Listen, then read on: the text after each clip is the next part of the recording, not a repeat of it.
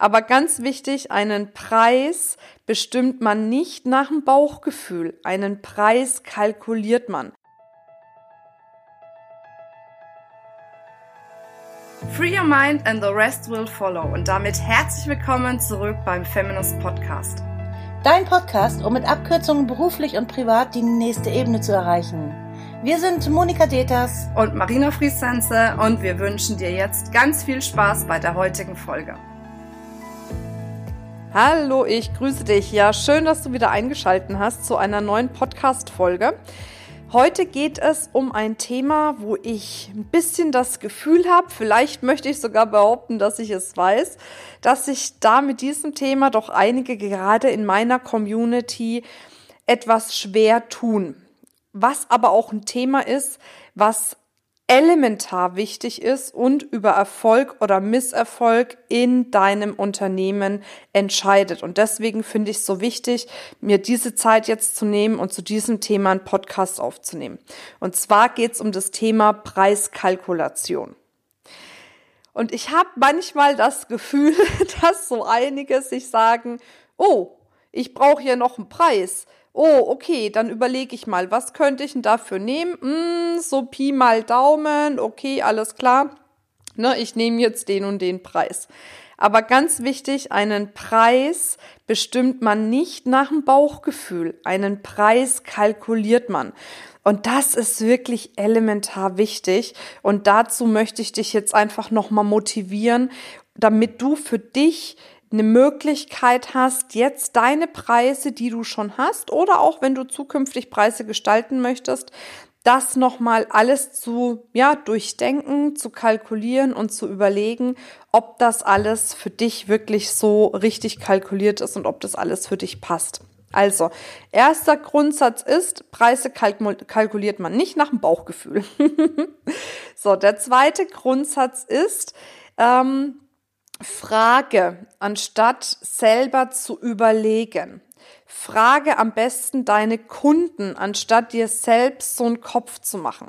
Das allererste ist ja eh, dass du für dich überlegst, dass du ein Produkt kreierst. Ne, dass du sagst, okay, ich möchte jetzt als Beispiel, wenn wir auf die Seminarbranche gehen, ich möchte jetzt ein Seminar durchführen. Das Seminar soll über zwei Tage gehen mit den und den Inhalten dann bist du für dich schon mal safe, dass du weißt, wie lange soll es gehen, wie sind die Inhalte. Und dann herzugehen und deine potenziellen Kunden, also zum Beispiel mögliche Interessenten oder Menschen aus deiner Community zu befragen, wie siehst du das? Also die erste Frage ist dann eben, wenn du das Produkt vorstellst, wie interessant ist denn das Produkt für dich? Das ist mal die erste Frage. Du musst ja erstmal wissen, ob die es gut finden. Dann die Frage, warum ist es interessant für dich? Beziehungsweise auch, warum findest du jetzt dieses Produkt spannend? Welche Punkte sind es genau? Das hilft dir dann auch später fürs Marketing, weil auf die Punkte, die natürlich am häufigsten genannt werden, kannst du in deinem Marketing noch viel intensiver eingehen. Dann auch die wichtigste Frage, würdest du denn dieses Produkt überhaupt kaufen?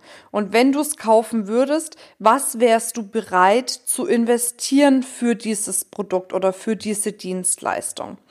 So, und dann wirst, wirst du wahrscheinlich, wenn du zehn befragst, zehn unterschiedliche Meinungen haben. Aber möglicherweise gibt's eine Tendenz, eine Tendenz, die du sehen kannst, in welche Richtung es sich bewegt. So, dann hast du schon mal ein Gefühl dafür, was sagt denn meine Zielgruppe dazu? Und dann musst du wirklich tiefer einsteigen in die Kalkulation, weil dann kommt es natürlich darauf an, ne, dass du Stellschrauben drehst, dass es für dich gut kalkuliert ist, aber auch noch in die Preisvorstellung deiner Zielgruppe reinpasst, weil die muss es ja dann letzten Endes kaufen.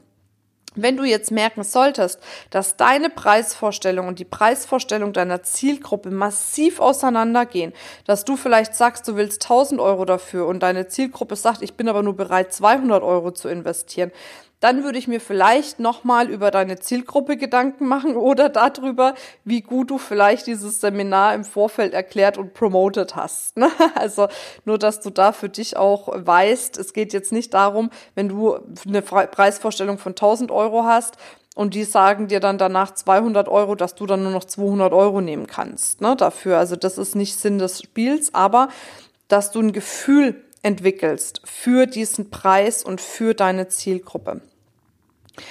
Dann ist es wichtig, dich hinzusetzen und mal die Kosten zu kalkulieren. Also sprich, die Kosten zu kalkulieren, was kostet dich es, dieses Seminar in dem Fall durchzuführen, also zum Beispiel Hotelkosten, Cateringkosten.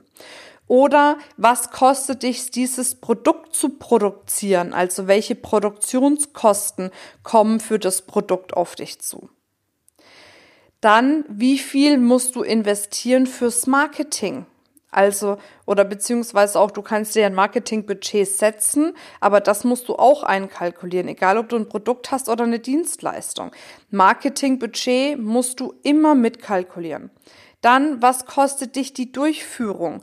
Du musst da natürlich deinen eigenen Lohn, sage ich jetzt mal, mit reinrechnen, wenn du eine Dienstleistung hast.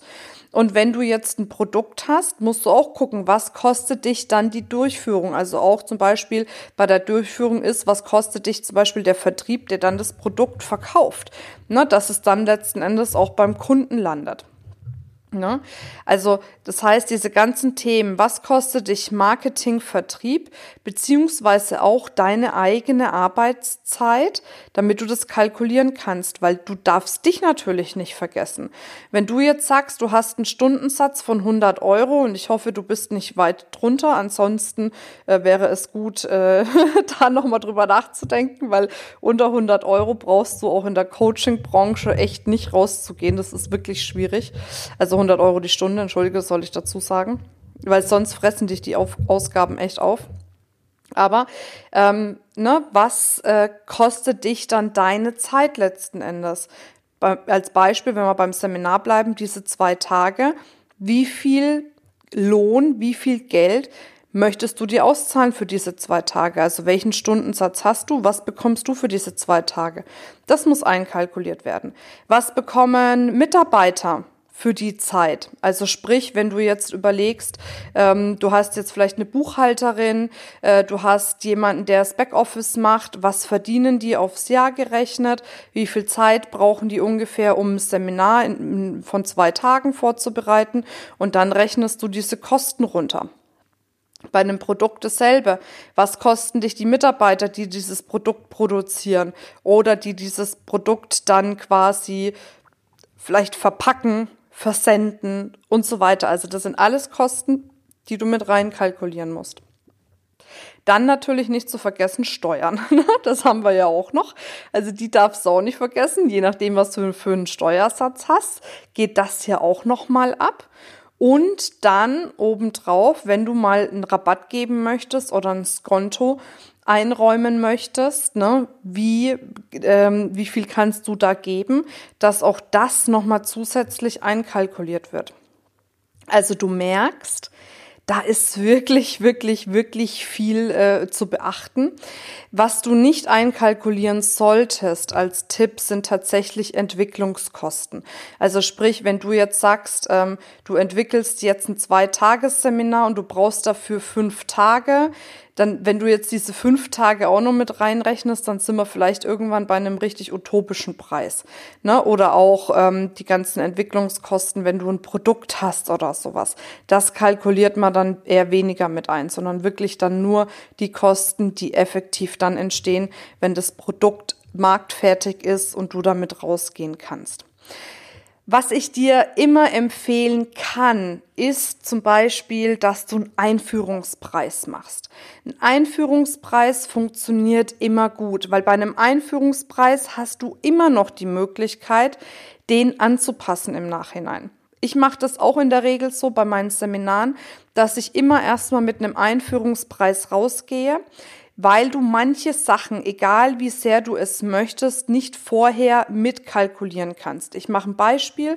Bei der Feminist Speaker School als Beispiel haben wir dann nach der ersten School gemerkt, boah, eigentlich braucht's noch irgendwelche zusätzlichen Stage Coaches, die beim Bootcamp mit vor Ort sind, die uns unterstützen.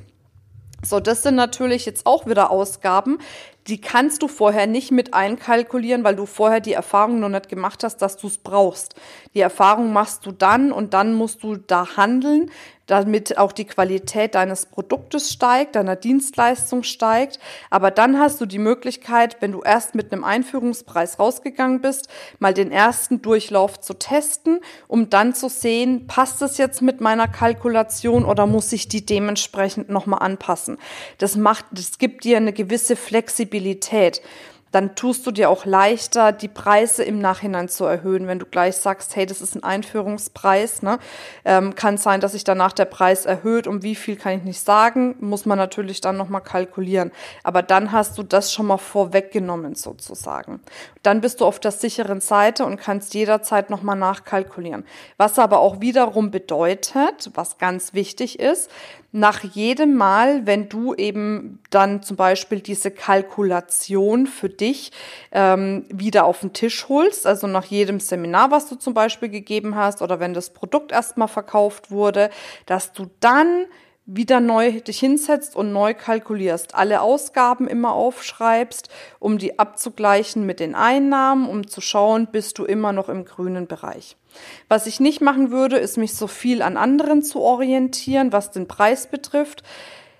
Ähm, ich habe letztens bei Höhle der Löwen zum Beispiel ein Beispiel gesehen, Ne, du hast zum Beispiel Jodsalz, aber du hast auch Himalaya Bergkristallsalz oder sowas. Ne?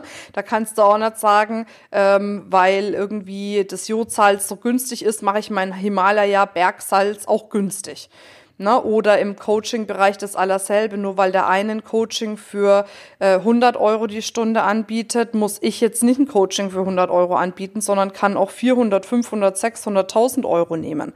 Ne? Das gibt's alles am Markt. Also du kannst da natürlich, wenn es auch um Dienstleistungen geht oder um besondere Produkte, auch besondere Preise machen. Natürlich ist es gut, mal eine Marktrecherche zu machen und mal zu gucken, was macht denn der Mitbewerb? Ne? Wo, wo laufen die so entlang? Warum machen die die Preise so? Was ist in den Preisen drinnen? Um mal für dich eine Orientierung zu haben. Aber ich würde nicht starr daran festhalten, was dort für Preise gewährleistet werden ähm, oder nach draußen gegeben werden, weil es immer davon abhängt, was hast du noch für eine Dienstleistung mit dabei. Ja, ich glaube, das war es erstmal soweit zu dem Thema. Wir haben ähm, eine Checkliste zum Thema Preiskalkulation extra gemacht, weil ich glaube, das war jetzt super, super, super viel Info.